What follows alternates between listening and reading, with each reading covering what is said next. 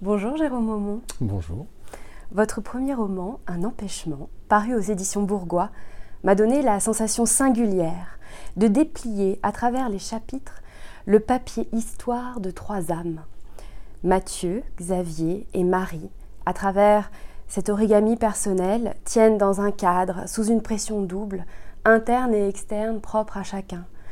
Ce sont les traces de ces plis qui révèlent des pans dissimulés de l'édifice d'une vie que vous nous invitez à toucher, à entendre, à regarder, à travers la déclinaison d'un jeu en trois personnes. Avez-vous d'emblée pensé ce roman à la première personne du singulier, un jeu complexe qui rassemble qui nous sommes et qui on s'autorise à être? Qui nous sommes et qui on s'autorise à être, c'est le, cœur du sujet. Euh, la, prise de parole euh, à la première personne, elle s'est imposée de par la construction initiale du roman, puisque au gré des remaniements, euh, il y a eu quelques, quelques modifications. Mais celui qui prenait la parole, c'était Xavier. Celui qui ouvrait le roman, c'était Xavier. Et, le roman s'ouvrait sur la scène d'accident euh, au cours duquel il perd la vie très vite, j'ai été pris au piège de cette, mise en scène, de cette manière de faire parler mon personnage, euh, puisque dans le, même temps, je lui donnais vie et je, lui, reprenais sa vie. Et très vite, ce qui m'est apparu, c'est l'envie de, le faire revivre et de comprendre de, comme, un retour en arrière, comme une manière de rembobiner tout ça, de manière assez cinématographique, ce que j'avais en tête depuis le départ. Et c'était de le. cette idée en fait d'avoir comme, comme si ma plume prendrait la place d'une caméra et tournerait autour des personnages. Et très vite, comme je parlais d'intime, comme j'ai compris assez rapidement que j'allais parler d'intime et uniquement d'intime, euh, j'ai été très à l'aise avec cette prise de parole, euh, en tout cas avec ce, personnage qui s'adresse au lecteur. Ça a été plus compliqué pour le personnage de Marie, puisque j'ai mis beaucoup de temps à me trouver suffisamment légitime pour prendre euh, une parole féminine, pour incarner une parole féminine. Donc Marie était traitée en narration, en narration omnisciente. Et puis ça créait un déséquilibre, un déséquilibre très important dans le texte. Et surtout, ça faisait de Marie un personnage euh, passif. Ce, que, ce, dont je, ce qui n'était absolument pas mon intention au départ. C'était vraiment une question de, euh, encore une fois, de légitimité. De, je, ne voulais surtout pas être dans la caricature. Euh, c'était quelque chose d'extrêmement important pour moi que chaque personnage ait une, une véritable entièreté, une intégrité, et que encore une fois, ce, traitement ce passage par la narration, euh, c'est pas de la lâcheté, mais c'était, peut-être quand même une forme de refus d'obstacle. Après, je suis un, très grand lecteur de romancières. Je pense que dans ma bibliothèque, il y a beaucoup plus de romancières que de romanciers. Donc peut-être qu'au au gré des réécritures, euh, euh, j'ai réussi à me convaincre que j'y parviendrai. Et pour ça, j'ai eu recours à une sorte de jeu de rôle, puisque à partir du moment où j'ai identifié une sorte de personnage source, de personnage repère qui serait Marie, euh, ce que je n'avais pas fait au moment de la narration, au moment du premier jet. C'est-à-dire que Marie, j'en avais fait une abstraction. J'en avais fait un obstacle.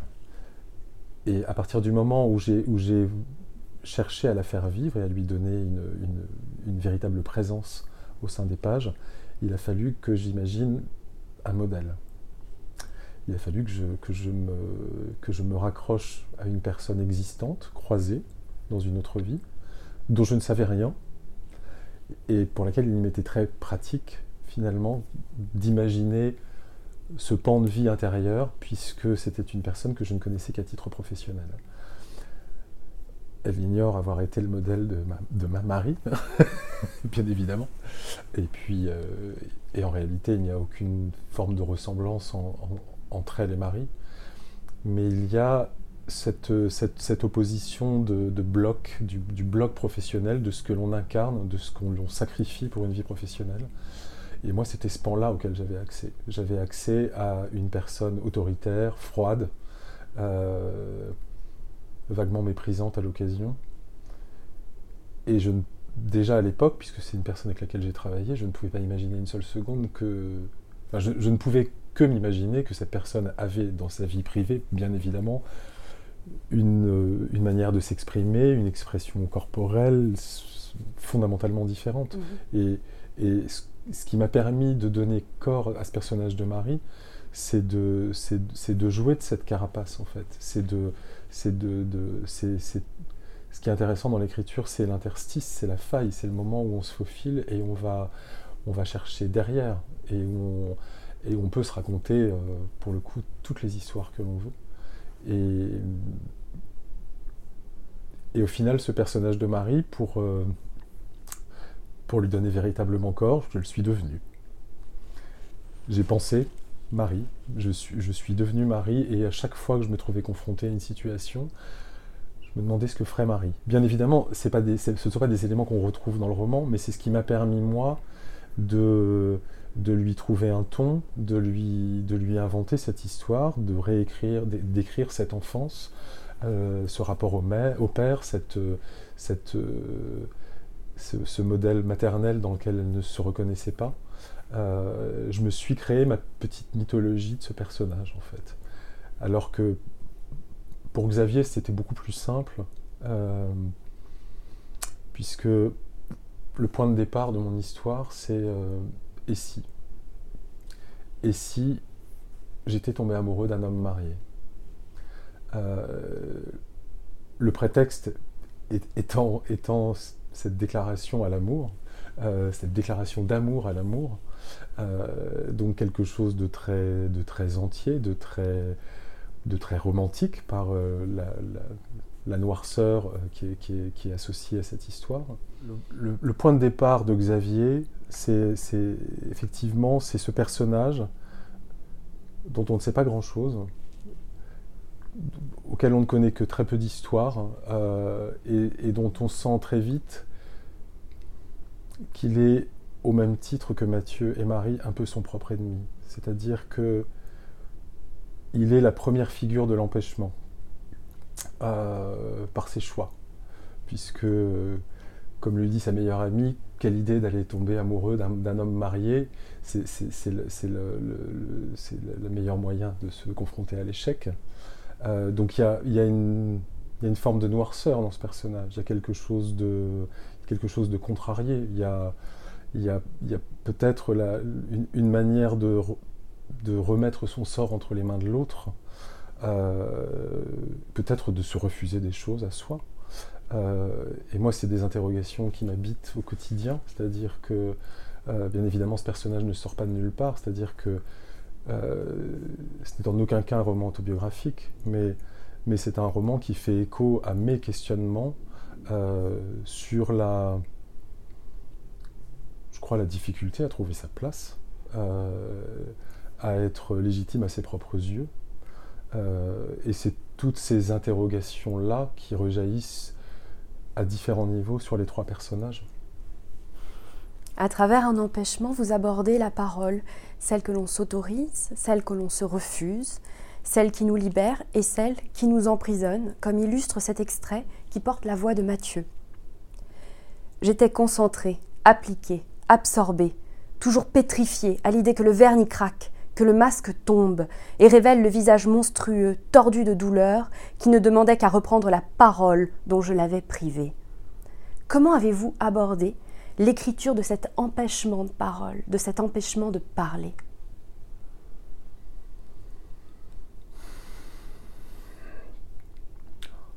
Très grosse question, très très grosse question. Euh, le point de départ de, de Mathieu, c'est un, c'est un dîner de famille auquel je n'étais pas présent, mais qui m'a été raconté, d'un couple d'amis à moi, un couple de garçons, qui euh, était, se sentait un petit peu sous les, feux de, l'attention, notamment d'un, oncle qui était là, euh, un peu plus loin à table, et qui les regardait euh, fixement, et dont il ne savait si c'était un jugement auquel il faisait face, ou du mépris ou quoi que ce soit. Et à la fin du repas, cet oncle est venu les trouver et et leur a, les a félicités pour leur courage et leur a dit Vous vivez la vie que je n'ai jamais vécue. Et vous l'avez compris, mes personnages ne sont pas confrontés à, l'homophobie ou au regard des autres. Ils sont confrontés à leur propre regard en permanence. Ils sont leurs pires juges. Euh, et ce, point de départ, c'est une question qui, moi, m'habite en permanence. C'est euh, qu'est-ce qui m'empêche Qu'est-ce qui, qu'est-ce qui me paralyse euh, est pourquoi je suis à ce point. Euh, pourquoi cette difficulté à, être moi-même pourquoi, je suis en permanence, euh, non pas inquiété par le jugement, mais en fait par, euh, par oui, cette, cette, cette, capacité à exister en non pas, non, pas par une question de, de, poids social ou de, ou de, ou de jeu d'apparence ou quoi que ce soit de ce genre, mais qu'est-ce qui fait qu'on s'autorise à être celui qu'on est vraiment? Qu'est-ce qui détermine ça? Est-ce que c'est la présence d'un regard extérieur? Ou est-ce qu'au contraire, c'est ce moment où on est face à soi-même? Et euh, j'ai tendance à considérer que c'est la deuxième version qui, dans mon cas, fonctionne. C'est-à-dire que euh, ce qui n'entraîne pas nécessairement une vie de sauvage et de reclus, même si c'est un, péché auquel j'aurais facilement tendance à céder. Euh, mais est-ce que le bonheur, c'est d'évoluer dans, le bruit ou, au contraire d'être euh, non pas dans le silence, mais en tout cas dans un bruit choisi, dans quelque chose qui, euh, laisse le temps, qui, donne lieu à de véritables échanges, qui soit quelque chose d'enrichissant? L'autre n'est intéressant que lorsqu'il est, lorsqu'il est une source de, véritablement d'échanges.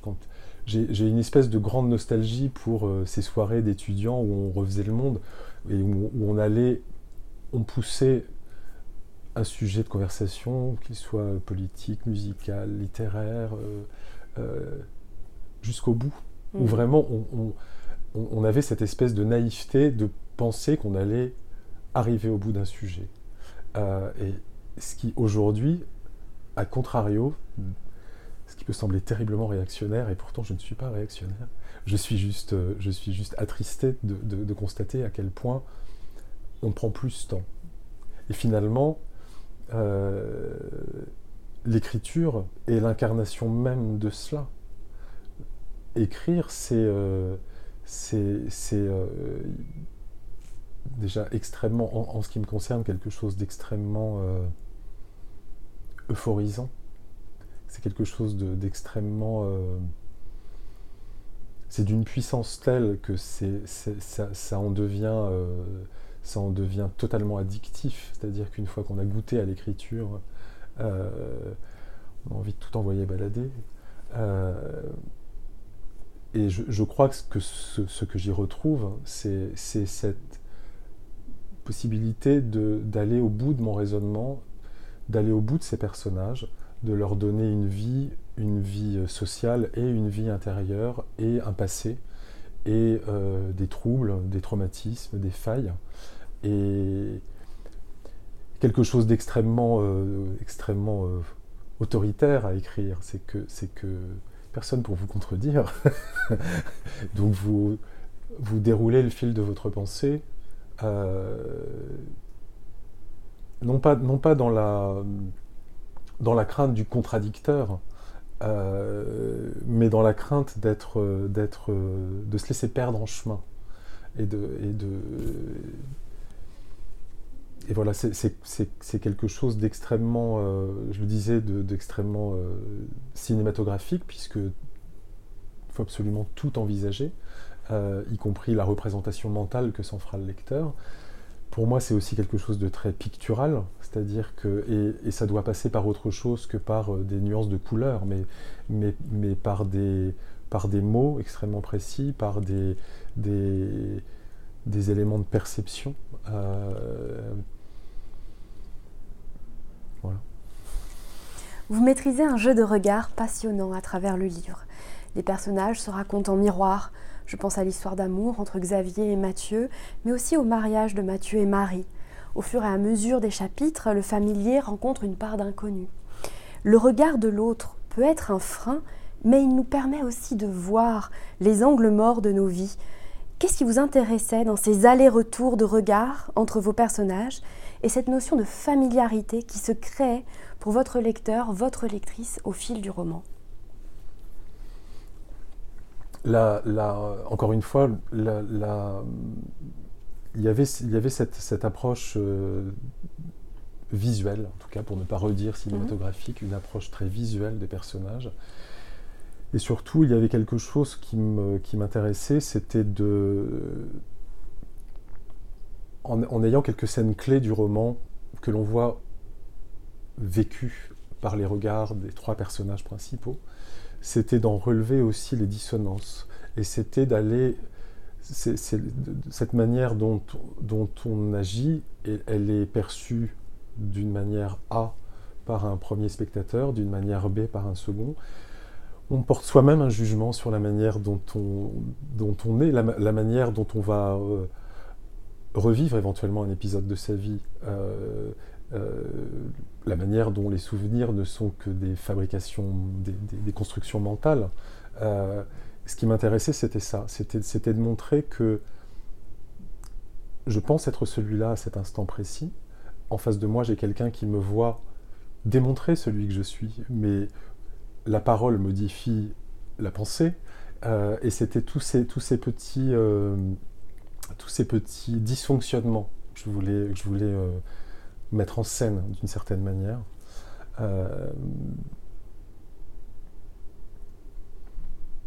je ne sais pas si tout est aussi... Euh, je n'ai pas relu mon roman depuis qu'il est publié. Je, m'a posé la question il y a quelques jours. Mhm. Euh, il y a eu tellement de travail d'écriture, de réécriture, qu'à un moment, j'ai, je me suis senti incapable de, le, de ne serait-ce que voilà, de le parcourir. J'ai été amené à lire des passages comme ça au cours de rencontres, mais je, je, n'y suis pas revenu. Ce qui fait que en moi se superposent différentes périodes d'écriture et que je finis par ne plus savoir véritablement si j'ai gardé tous ces petits éléments qui, pour moi, ou en tout cas, je pense les avoir asséchés pour qu'ils ne deviennent pas non plus des éléments, euh, des, signaux lumineux euh, attention, alerte, vous aurez compris que la manière dont Marie vit cette scène n'est pas la même que la manière dont Xavier l'a vécu et dont Mathieu l'a vécu. Mais, mais je, en tout cas, je voulais juste avoir ces petits grains de sable euh, qui, viennent, euh, qui viennent comme ça souligner, si possible avec nuance, ces, petits dysfonctionnements du regard. Et le personnage de Jeanne est l'incarnation de ça. Elle est elle est euh, cette, ce, petit euh, troublion euh, qui, vient, qui vient comme ça pointer du doigt notre, nos contradictions. Et quelque part, la lectrice ou le lecteur a presque le sentiment d'avoir vécu aussi ces scènes. Je pense à la rencontre que chaque protagoniste a vécu d'une certaine manière, avec ses ressentis, ses élans, ce, ce à quoi il s'attendait ce soir-là, ce qu'il a vécu, ce qu'elle a vécu. Et, le fait de, l'avoir entendu sous, un premier, sous une première voix, sous un premier jeu, puis sous un second, puis sous un troisième, finalement on a envie de dire mais on était là nous aussi, on était à cette table-là. Et c'est intéressant cette façon de, faire entrer euh, le regard du lecteur, de la lectrice aussi, j'ai trouvé, dans le roman. J'ai beaucoup aimé. Mathieu raconte ses désirs sous votre plume de son adolescence à ce moment décisif qui ouvre le roman ses désirs de paternité, son homosexualité, cette envie d'une normalité à laquelle il fige certains traits, il nous rend compte par ces deux phrases terribles. Je suis l'homme qui a tout perdu, l'homme qui a échoué. Qu'est-ce que vous souhaitiez mettre en lumière à travers ces désirs, à travers l'écriture de ces désirs, de la manière dont il les a vécus?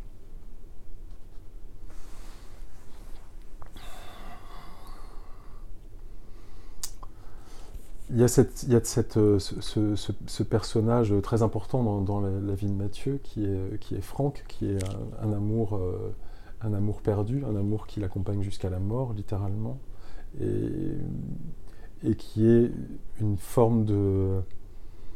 Il y, a, il y, a, un premier trouble originel à la découverte de, son homosexualité, euh, et puis après, il y a cette, cette manière dont dont il va percevoir euh, sa sexualité, ou en tout cas son attirance, comme quelque chose de destructeur. Et il va considérer qu'il peut peut-être transiger. Il va considérer que peut-être il peut euh, aller contre celui qu'il est. Euh, à aucun moment j'ai eu envie d'instiller une quelconque morale à l'histoire en disant euh, à force de à force de ne pas à force de ne pas vivre ou à, force de se refuser euh, l'instant euh, on se on se on s'expose au plus grand malheur c'est pas c'est pas sous cet angle-là que j'ai voulu le traiter. J'ai voulu le comprendre. J'ai voulu l'analyser je ne sais pas mais en tout cas j'ai voulu j'ai voulu j'ai voulu donner des éléments de compréhension de ce qui peut, de ce qui peut nous, nous mener à être, euh, encore une fois, être nos, nos, pires ennemis et nos pires juges. Et, et ce personnage de Mathieu, c'est quelqu'un c'est quelqu'un qui s'est enfermé, qui s'est, qui s'est renfermé même euh, dans tout un, tout un tas d'éléments comme ça qui structurent sa vie. Euh, le mariage, la paternité, une vie professionnelle euh, qui, qui vient comme ça le, le, contraindre et qui lui qui, qui, efface toute zone de, de flou, qui lui qui lui qui l'empêche de, de, de, sortir de ce cadre qu'il a, dont il a décidé qu'il serait celui au sein duquel il pourrait vivre ou survivre. Euh... D'ailleurs, il s'interroge sous votre plume quand il rencontre ses étudiants. Qui étais-je? Étais-je ma sexualité? Il se pose beaucoup de questions. Et c'est ça qui est interpellant parce que finalement, c'est des questions qu'il nous tend et que vous nous tendez. Mais comme vous dites, il n'y a pas de, réponse en, en, jugement ou en morale. Il y a juste cet espace qui est ouvert à une voix qui finalement ne semble pas en avoir tant que ça pour s'exprimer. Et ça, c'est assez interpellant. Comment ça, qui ne semble pas en avoir tant que ça pour s'exprimer dans sa vie, dans, dans, la mesure dans où sa vie où il n'a pas exprimé. Se... Oui, bien sûr. Petites, petites espérances, euh, petites déceptions. Euh, il, il, euh, il s'est créé une, une, la, la, la, famille qu'il forme avec, avec Marie et Jeanne euh, lui, lui permet de de se donner l'illusion qu'il est, qu'il est, euh, en train d'accomplir quelque chose et que, ça va, que c'est supportable finalement. Euh, et puis c'est ce, moment où Jeanne quitte, le domicile familial, où les œillères euh, disparaissent naturellement, elles, elles, tombent, et avec elles se révèle de, non pas de noire pensée, mais en tout cas une, où il s'autorise à regarder celui qu'il est, la vie qu'il mène, les liens qui l'unissent euh, véritablement à, à, Marie, et cette, cette espèce de pacte euh, qu'ils n'ont pas signé, mais dont on comprend que les arrange tous les deux mmh. et que et que et qu'ils ménagent une zone d'ombre qui est qui, qui, rend leur vie euh, confortable. Là où Marie, elle, peut on, le comprend très vite, trouve, trouve matière à, satisfaction dans sa carrière, euh, dans, la manière dont, l'autorité dont elle fait preuve au sein de son, travail euh, lui permet de d'éteindre un certain nombre d'incendies intérieurs et de, trouver un équilibre et, de prendre sa revanche sur, euh, euh, euh, de prendre cette revanche que sa mère n'a pas prise, par exemple. Une autre difficulté de la parole, c'est qu'elle peine à traduire le sentiment amoureux. comme s'il échappait aux mots. Cette fois, c'est à la voix de Xavier que je souhaite faire écho, chapitre 12. Il est beaucoup plus compliqué d'écrire J'ai envie de vous embrasser à l'homme que l'on désire que de dire J'ai envie de toi au mec que l'on a envie de baiser. Il y a oser dire et oser écrire. Qu'est-ce que ces deux versants de la parole révèlent du sentiment amoureux pour vos personnages? Mes, personnages, ils évoluent dans un milieu qui n'est pas connoté. Euh, je ne voulais surtout pas qu'ils se rencontrent euh, euh, dans un bar du Marais, ou même si aujourd'hui les bars dans le Marais ne sont plus, ne légion, mais je voulais qu'ils échappent aux archétypes. Je voulais montrer deux hommes qui tombent amoureux l'un de l'autre. Je voulais montrer deux êtres qui tombent amoureux l'un de l'autre et qui ne sont, euh, qui ne sont, pas, dans un, qui ne sont pas pris dans des codes. Euh, je voulais juste traduire, à ma manière, très modestement, la, la, façon dont on dont effectivement on, aborde l'autre, la manière dont on, aborder la question des sentiments est quelque chose d'extrêmement compliqué sans tomber dans une forme de, de naïveté un peu, déconcertante. En même temps, le personnage de Xavier, il a cette naïveté un peu. Il a, il a ce côté euh, éternel adolescent. Euh, même si on ne lui connaît pas de vie euh, avant sa rencontre avec Mathieu, on peut imaginer que c'est un garçon un peu. c'est un personnage assez romantique. que c'est un personnage qui.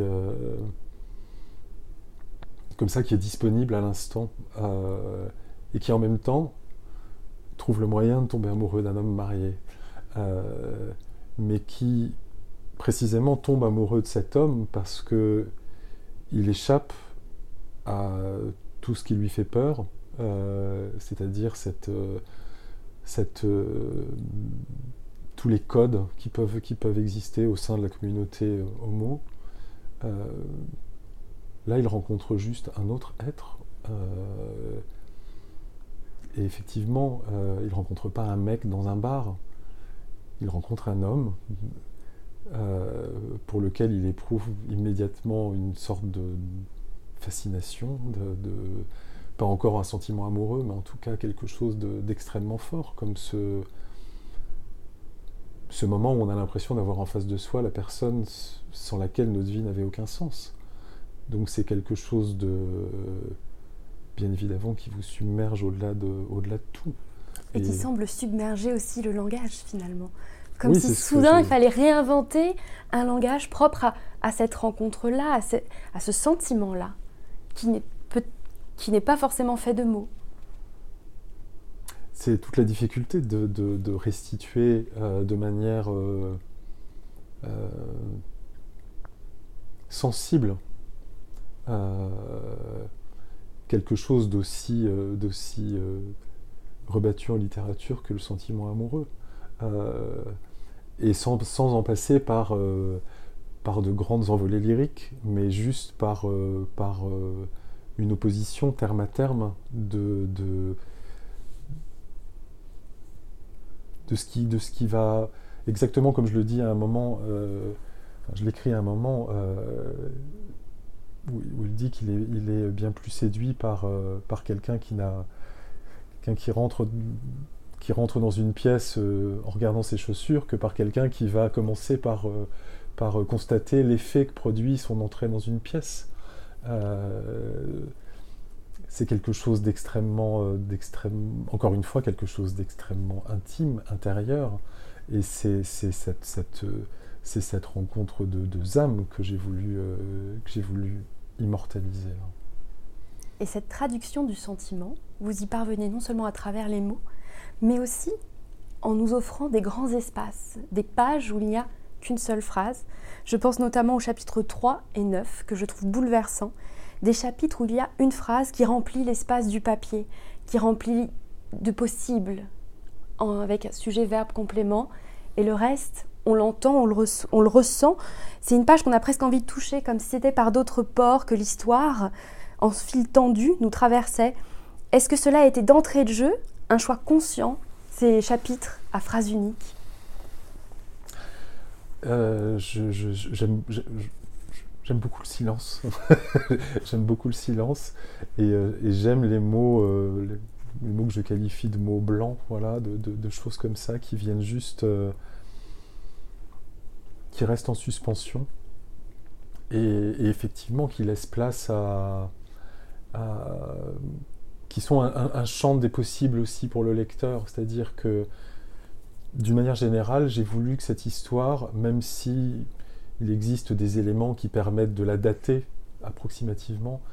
Je voulais que ça reste quelque chose d'assez euh, d'assez intemporel. Je ne voulais pas l'arrêter. Euh, euh, je voulais pas parler de confinement ou de déconfinement ou de ce genre de choses. Je voulais je voulais pas altérer euh, le sujet par des, des, éléments qui nous ramèneraient comme ça de manière trop concrète, trop directe et brutale à même si parfois je, m'autorise à situer très géographiquement les choses, mais d'une manière générale, j'aime l'idée que euh, je ne t'ai pas décrit.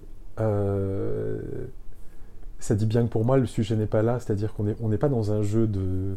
On n'est pas dans un jeu de séduction en fait, on n'est pas dans un jeu d'apparence, on est, on est dans un jeu de, encore une fois, d'un être à un autre, et que tout ça, ça, ça peut à certains moments balayer tout le reste. Et, que, et que poser comme ça juste quelques mots, c'est une invitation effectivement à, à se laisser emplir soi-même de ses propres émotions, de sa propre histoire aussi, euh, puisque bien évidemment c'est l'histoire d'amour de deux garçons, mais je, j'ai eu l'espoir dès le départ que cette histoire elle touche bien au-delà de ça, euh, et, que, et, que, et que et que le lecteur, au, regard de ses, de ses, parcours de vie, euh, puisse aussi s'éclairer sur ses propres, ses propres empêchements. Tout à fait, c'est une histoire d'amour. Vous parliez du silence, c'est très intéressant parce qu'il n'y a, a, pas de citation en exergue de votre livre. Par contre, il y en a une qui ouvre un chapitre au milieu du roman, le chapitre 15.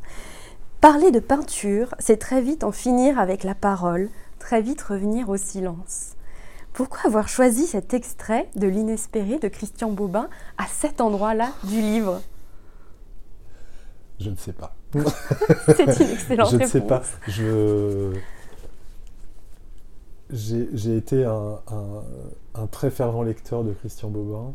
Euh, et, et je crois que ce que je retiens de son écriture, c'est précisément que ces mots ne sont pas des mots, que, ces mots sont des sentiments, que ces mots sont des paysages, euh, et que effectivement ces mots ne sont pas une peinture, euh, et, qu'il avait, développé un tel vocabulaire, une, écriture tellement unique, tellement particulière, euh, que je me suis autorisé cet hommage. je, pourquoi à ce moment-là, je ne sais. Les choses vous viennent, les choses vous viennent, les choses s'imposent. Euh, je pense que dans le processus d'écriture, je ne me suis rien interdit. Euh, je n'ai pas cherché à. Effectivement, cette exergue au milieu du roman, elle peut sembler euh, un peu coquette, alors que ce n'est pas le cas. C'est juste que, à ce moment précis du récit, j'ai eu envie de rendre hommage à Christian Bobin, tout simplement. Avant, c'était bien avant qu'il ne nous quitte. Euh, c'était pas, c'était pas comme, comme Jean-Louis Murat que je cite. Malheureusement, j'ai je, je, euh, perdu quelques-uns de mes héros euh, depuis l'écriture de ce roman. Mais euh, je suis très heureux de leur avoir, d'avoir, de, de, leur avoir rendu cet hommage, effectivement dans mes pages. Et que leurs mots vous accompagnent. Et que leurs mots m'ont accompagné, continuent à m'accompagner et m'accompagneront longtemps. Vous parlez de Murat, justement, la musique a une présence palpable à travers le roman. Elle surgit par quelques phrases, d'un couplet ou d'un refrain qu'elle dépose en suspension à l'oreille et à l'esprit. C'est un air qui porte un souffle. Donc de Murat dans ce camion blanc sur ce périphérique, à la bande son pour rêver sa vie, en passant par Dominique A ou encore un Nothing's Gonna Hurt You Baby qui m'a bercé depuis euh, la lecture de ce roman. Comment avez-vous choisi les paroles des chansons qui jalonnent le livre? Quelle place a eu la musique pour vous dans votre écriture?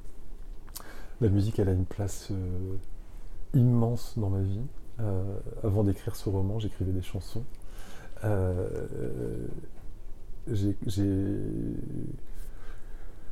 j'ai eu un, groupe euh, lorsque j'étais étudiant euh, dans lequel je me suis beaucoup investi. Euh, on n'a pas confirmé l'essai parce que j'ai rencontré le, monde de l'industrie musicale et que je suis parti en courant puisque je, ne m'y sentais vraiment pas à mon aise et vraiment pas dans mon monde. Mais la musique, elle est, absolument primordiale pour moi et là j'ai un, vrai, j'ai un vrai goût pour la chanson parce que euh, la chanson autorise beaucoup de choses. Elle autorise une distorsion du langage, elle, donne une, elle, surenchérit sur la musicalité naturelle des mots. Euh, mais en tout cas dans les, dans les artistes que j'aime et qui m'accompagnent, sans jamais forcer les mots. C'est-à-dire qu'il y a, y a il y a quelque chose dans, les textes de Murat, dans les textes de Dominique A, euh, dans cette chanson de Bachung que je cite, mais il y a, plein d'autres artistes que j'aurais pu citer. Après, ceux-là ne sont pas là par hasard. Euh, il y a dans, ces textes quelque chose qui tend à l'universalité. Pour, Dominique A, il y a quelque chose de, presque ésotérique que, que, que j'aime dans ce texte. Euh, Dominique Anne ne s'encombre pas forcément de la compréhension que l'auditeur aura de son texte, euh, ce que je trouve extrêmement courageux, ça lui est plutôt réussi, et ça donne... C'est un, immense poète. Euh, Murat était lui aussi un immense poète qui pouvait au gré de sa discographie, aller d'un extrême romantisme à quelque chose de presque grivois. Euh, il s'est autorisé à habiller ses mots de manière extrêmement différente, euh, preuve qu'il était sûr de, celui qu'il était, du chanteur qu'il était et de l'auteur qu'il était. Euh, Bachung, c'est un peu différent puisque c'est une voix, Bachung, c'est pas un parolier. Mais, en tout cas, ce sont des gens qui ont écrit pour moi parmi les plus beaux textes de la chanson française de ces dernières années. Et, j'aimais l'idée, dans les références musicales qui, infusent comme ça au, fil du roman, j'avais d'une part cette, euh, tentation d'intégrer euh, d'intégrer le texte, d'oser cannibaliser le texte dans, mon propre texte. Euh, c'est le cas pour Bachung à deux occasions. Euh, à l'arrière des berlines, euh, notamment après la scène de l'accident. donc c'est juste une référence, c'est une, référence flash comme ça que on perçoit ou on ne perçoit pas. Mais, mais, mais c'était une manière de, de créer une forme de bande son aussi de mon texte. et à contrario, d'autres références musicales euh, qui sont euh, qui, font écho en tout cas à une chose que j'aime, que, notamment je dois à Dominique A, qui, euh, qui parlait de Carlson McCullers, qui m'a fait découvrir Carlson McCullers. je pense à un groupe australien qui s'appelle les Tall Dwarfs, qui est totalement inconnu au bataillon, mais qui, à l'époque où on imprimait encore la musique sur des CD, écrivait à la main euh, quelques références musicales en, écrivant euh, au risque d'être un peu impertinent, nous vous conseillons aussi d'écouter un tel, un tel, un tel. Et c'était pour moi cette manière. Enfin, j'ai la, prétention de penser qu'en écrivant ce roman, je, deviens un peu un passeur d'une certaine manière, euh, en tout cas un passeur de, de, de, de ce qui m'habite. Et, et la musique en fait partie. Et, j'aime cette idée que on se, chuchote comme ça au creux de l'oreille les choses qui nous-mêmes nous font vibrer euh, et qu'on les, qu'on les laisse comme ça à la libre interprétation de chacun d'écouter ou non. Parce que j'ai vécu une très belle expérience à la librairie Tonnet à Pau, où quand, quand j'ai poussé la porte de la librairie le soir où j'y suis allé en dédicace, euh, le libraire avait recréé la bande son totale de, mon roman. Et oui, c'est une bande son. En tout cas, je l'ai pensé comme une bande son, euh, essentiellement avec des chansons d'amour, bien évidemment, mais des chansons d'amour qui ne sont pas euh, qui ne se donne pas forcément comme tel dès le départ, mais, voilà, des, mots doux susurrés à, l'oreille de, mes lecteurs. C'est une bande son et en même temps vous éclairez certains passages de ces chansons, ce qui m'a poussé à aller regarder, à vraiment aller lire toutes ces chansons et me dire pourquoi ce choix de ce passage? Alors c'est pas forcément une question qui appelle une réponse, mais en tous les cas c'est quelque chose qui m'a qui m'a plu dans mon dans voilà, dans ma préhension de ce roman, de se dire ah c'est ça qu'il a voulu me murmurer ou murmurer en tous les cas, mhm. et, et, ça me plaît qu'il y ait un choix dans, le passage de la chanson, que finalement, c'est pas juste une chanson qui est citée, mais voilà, c'est, c'est des mots, c'est, un vers, ça peut être aussi quelque chose qu'on peut se répéter, ou quelque chose qui va, voilà, comme ça, nous traverser, ou traverser le roman pour certaines, pour certaines Moi, j'aime, beaucoup l'idée de... On entend souvent des couples comme ça au cours d'une soirée dire « c'est notre chanson ». Et il y a, y a ce cette manière dont la, la chanson, donc l'art, vient modifier l'instant. C'est-à-dire que euh, il arrive un moment où on ne sait plus très bien si la chanson est venue habiller le moment ou si le moment est allé vers la chanson, si, la chanson a mené la danse, sans mauvais jeu de mots. Et, c'était quelque chose de cet ordre-là que je voulais restituer. C'était, c'était qu'effectivement, nous avons tous la bande son de notre vie, d'une certaine manière. On passe, euh, alors, euh, les gens de ma génération ont fait des, compilations sur des cassettes, etc. On, a, cette espèce de... Moi j'ai cette obsession de la chanson, non pas de la chanson parfaite, parce que j'aime les voix, euh, j'aime les voix qui se brisent, j'aime... Euh, les, les, fautes d'accord ne me posent aucun problème, les dissonances, non pas que je, recherche ça, mais, la, beauté d'une chanson, elle est autant dans ses encore une fois, dans une voix qui se brise que dans un souffle. Dans, les, plus belles voix ne sont pas les plus grandes voix à, mes oreilles. Voilà. Euh, et tout ça pour dire que j'avais envie de, de dire ça, enfin, d'instiller ça dans le texte, euh, cette manière dont ces, petites architectures que sont les chansons sont des, choses auxquelles on se raccroche. Euh, on écoute des chansons pour pleurer sciemment. et comme on écoute des chansons pour se remonter le moral. Mm.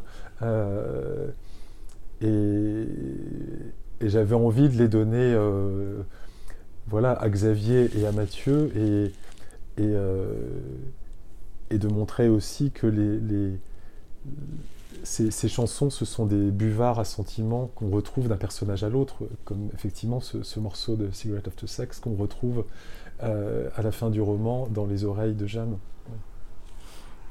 Finalement, quel livre est-ce que vous nous inviteriez à lire aujourd'hui Après nous avoir tendu, euh, et puis peut-être quelle chanson aussi à écouter? Qu'est-ce que vous nous murmuriez à l'oreille en termes de littérature et de musique aujourd'hui?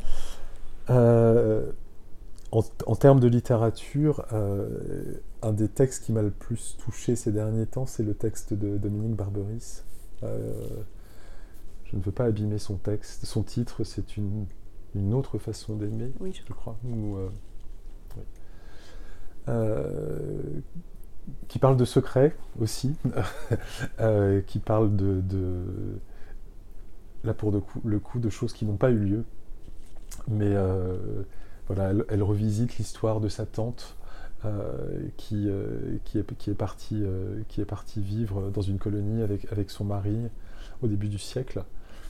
Et euh, cette tante à laquelle, on prête une relation euh, adultérine qui n'a pas eu lieu, mais qui va modifier sa vie.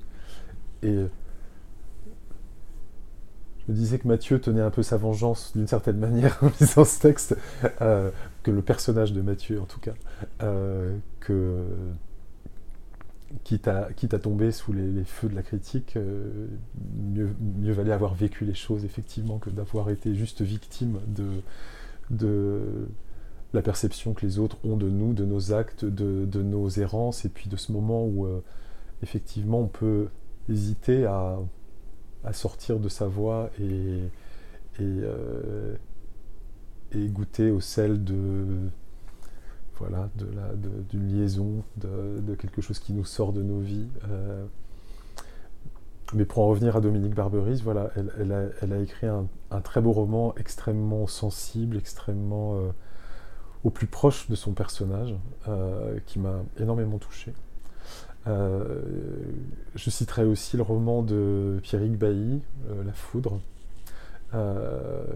qui avec une simplicité, voilà, des mots, des mots extrêmement simples, raconte une histoire assez étonnante, comme il le dit dès le départ, euh, lorsque... Que dit-on à une personne euh, Comment écrit-il Que peut-on trouver à dire à la, femme d'un homme qui vient d'en tuer un autre? Il rencontre la femme comme ça d'un de, ses meilleurs amis d'enfance, qui est devenu un assassin, et avec laquelle il va construire une relation. Euh, il, va, il, va, tout abandonner pour elle. Et ça se passe, ça se passe à la montagne.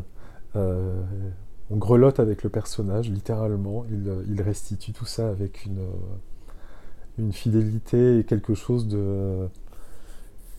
Voilà, sans effet de style, juste il raconte une histoire. Il raconte une histoire et c'est. Euh, voilà, ça m'a énormément touché.